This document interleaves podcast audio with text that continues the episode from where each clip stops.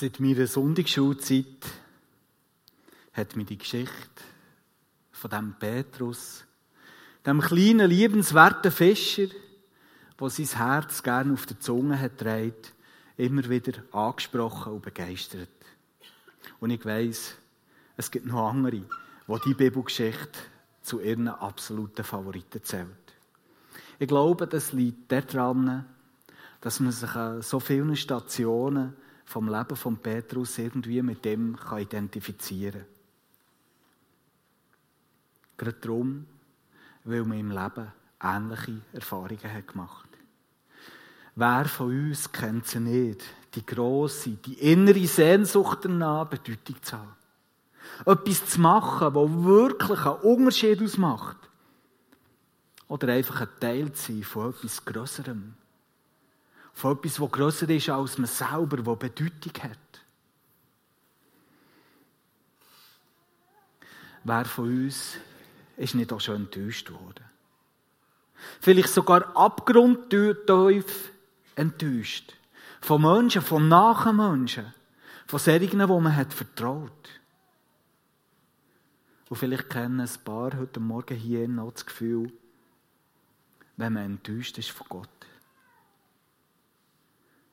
Wenn man im Glauben alles auf ihn hat gesetzt und nachher ist es nicht so geworden, wie man sich gewünscht hat. Das ist bitter. Wir sind mit dem Petrus in dem Innen. Wer von euch weiß nicht, wie es sich anfühlt, wenn man versagt hat? Wenn man selber seine Werte mit Füßen hat treten und wo man vor lauter Scham am liebsten würde Grund und Boden versinken. Wer hat nicht schon von sich selber geglaubt, dass er nichts oder wenigstens nicht viel wert ist? Und wer hat nicht schon daran zweifelt, ob es nach dieser Sache überhaupt ein Morgen gibt? Einige von uns werden ganz besonders mit dem Petrus mitfühlen weil sie wie er haben erlebt wie unglaublich gut, wie unglaublich schön und unendlich wertvoll es ist, wenn man trotz allem, was war, von Jesus angenommen wird wenn man von ihm nicht mit Vorwürfen überschüttet wird. Wenn man echte, tiefe, lebensverändernde Vergebung von ihm erfährt. Und wenn man von ihm auf unendlich liebevolle Art und Weise wieder zurechtgebracht wird. Ja, die Geschichte von Petrus, die könnte in ein Punkten auch deine oder meine Geschichte sein. Heute feiern wir Ostern. Und vielleicht hast du dich gerade gefragt, was in aller Welt hat die Geschichte von Petrus so mit Ostern zu tun? Ich glaube ganz viel. Und wir wollen heute Morgen noch ein bisschen über das nachdenken. Ostern ist das wichtigste, das fröhlichste, das kräftigste Fest vom christlichen Glauben. Ostern ist der einzige Sonntagmorgen, wo ich meinen Anzug anlege. Weil es wirklich, ich freue mich so an diesem Morgen, da kann man wirklich nur die schönsten Kleider anlegen. Turnschuhe behalte ich allerdings an, so weit wollte ich dann nicht gehen. Ostern ist das wichtigste, das fröhlichste, das kräftigste christliche Fest, weil Ostern bedeutet, er ist auferstanden, Jesus ist auferstanden, er ist da gewesen, jetzt lebt er. Und er lebt für immer. Der Herr ist auferstanden. Er ist wahrhaftig auferstanden. Das ist der Ostergruß, wo der Priester noch heute in der russisch-orthodoxen Kirche und ich weiss auch in vielen anderen Kirchen ausruft und die Gemeinde antwortet. Der Herr ist auferstanden. Er ist wahrhaftig auferstanden. Und die Freude breitet sich aus. Ostern ist bis heute ein grosses Freudenfest von allen Kirchen und von allen Christen. Überall auf dem Globus. Überall auf dem Globus treffen sich heute Menschen, die Jesus lieben und freuen sich daran, dass Jesus so verstanden ist. Bei den ersten Christen und auch später in der Ostkirche bis heute gibt es das Osterlachen. Es war regelrecht eine Gottesdienstordnung.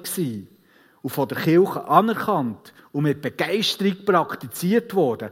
Menschen sind in der Nacht vom Karsamstag auf Ostern ganz still in ihren Bänken oder auf ihren Stuhl gehockt oder manchmal auf, auf dem Boden der Kirche. Man hat den Atem der anderen hören. Die Gläubigen haben ganz still über den Weg von Jesus zum Kreuz nachgedacht. Sie haben darüber nachgedacht, wie er hat gelitten und was das für ihre Beziehung zu Gott bedeutet. Genauso wie wir das hier vor, vor zwei Tagen am Morgen haben gemacht wo wir darüber haben geredet Es ist vollbracht bedeutet, dass Jesus einig für alle Mal die Sünde, das Leid, ja die Zerbrochenheit von uns allen, von uns Menschen und von der ganzen Schöpfung hat auf sich genommen, können wir, glaube ich, nur erahnen. Und ich bin mir sicher, das Opfer von Jesus, das geht in seiner Bedeutung noch viel weiter, als wir uns jemals denken können. Aber dann, und jetzt sind wir wieder bei den ersten Christen, ist die Post abgegangen. Schlag Mitternacht ist die Osterfreude wie eine Explosion ausgebrochen. Das Ostergelächter ist durch die Kirche gehauen. Der Priester hat ausgerufen, Christus ist auferstanden. Und die Menschen haben gelacht und haben sich vor Freude umarmt. In den Predigten am Ostertag haben die Pfarrer lustige Predigen halten und die Leute zum Lachen reizen.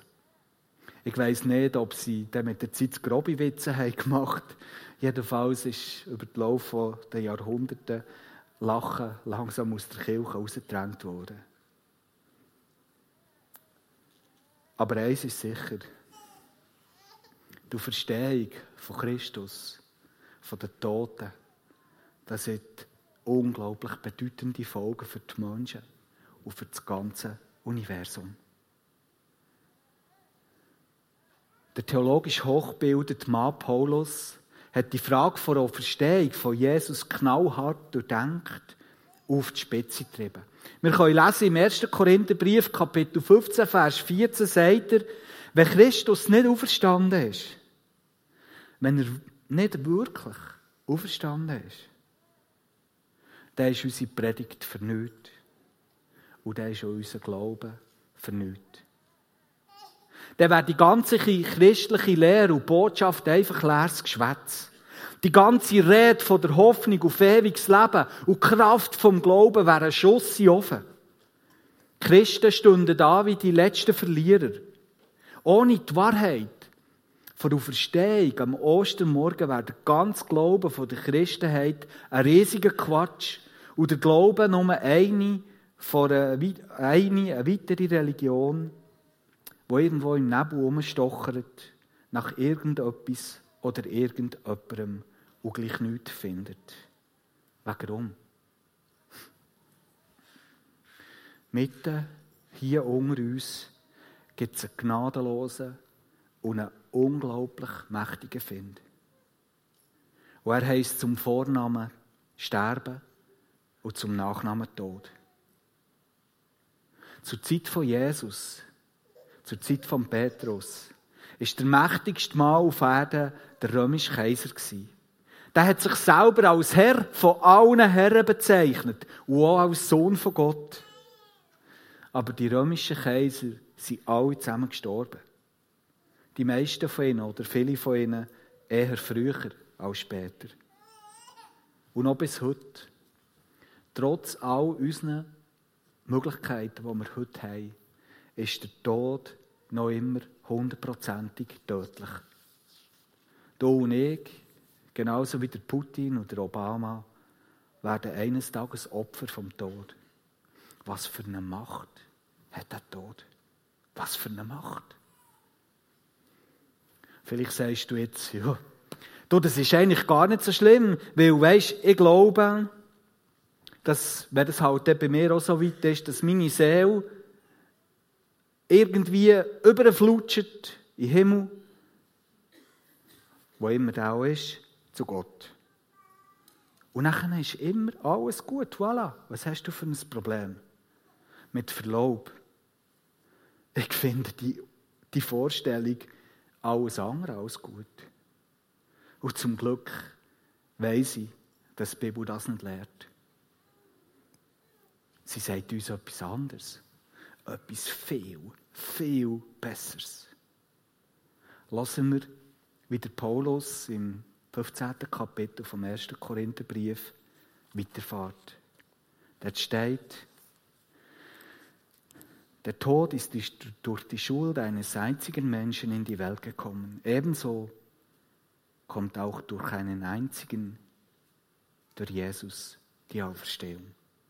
Alle Menschen müssen sterben, weil sie Nachkommen Adams sind. Ebenso werden alle durch die Verbindung mit Christus zu neuem Leben erweckt. Und wenn das geschieht, wenn das Vergängliche mit Unvergänglichkeit bekleidet wird und das Sterbliche mit Unsterblichkeit, dann geht die Aussage in Erfüllung, die in der Schrift steht. Der Tod ist auf der ganzen Linie besiegt. Der Tod ist auf der ganzen Linie besiegt. Tod, wo ist dein Sieg? Tod, wo ist dein tödlicher Stachel? Und Verstehung heisst, Jesus ist stärker als der Tod. Sein Lieb hat die Frauen nicht mehr gefunden, dort im Grab. Der Körper von Jesus ist von Gott mit einem Auferstehungsupdate versehen worden. Er hat wieder gelebt. Er hat sich vielen Menschen gezeigt. Über 500 Menschen ist er begegnet. Viele von ihnen haben ihn berührt. Teil haben sogar seine Nägel mal in seinen Händen angerührt und gespürt, dass die da sind. Jesus ist wieder da gewesen. Und er ist seither nicht mehr gestorben. Und ich glaube auch nicht, dass er sein Auferstehungsliebe jetzt irgendwo parkiert hat. Sondern Jesus ist in diesem Auferstehungsliebe. Und das ist der Kern von christlicher Hoffnung. Eine wunderbare Hoffnung. Der Tag wird mit Bestimmtheit kommen, wo sich Gräber werden öffnen. Und wir werden auferstehen. So wie Christus das als Erster hat gemacht. Und dann, in dem Moment, dann steht der Tod schön dumm da. Niemand mehr unter seiner Fuchtel. Total besiegt. Ich will, dass einmal auf meinem Grabstein ein einziges Wort steht. Ein Wort, das die ersten Christen über viele Jahrhunderte auf ihre Grabsteine haben ritzen Es ist latinisch und heisst Resurgam. Es heisst, ich werde auferstehen. Resurgam, ich werde auferstehen. Das ist so meine tiefste Hoffnung. Ich möchte, dass das dort notiert ist.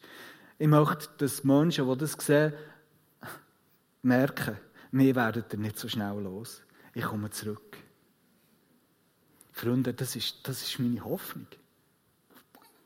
Ich werde für immer mit einem auferstandenen, wiederhergestellten Körper auf einer auferstandenen, wiederhergestellten Erde zusammen mit meinem auferstandenen Jesus leben.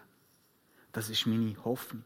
Das ist die beste Hoffnung, die das Christentum anzubieten hat. Und das hat Bedeutung. Unser jüngster Bub, der Jona, ist vor vier Jahren mit Trisomie geboren worden. Und bei der Geburt hat er auch vier Finger verloren. Und wisst ihr, ich freue mich auf den Tag, wo er und ich von Gott auferweckt werden, unsere Körper wiederhergestellt werden. Wenn ich der Jona sehe, wiederhergestellt.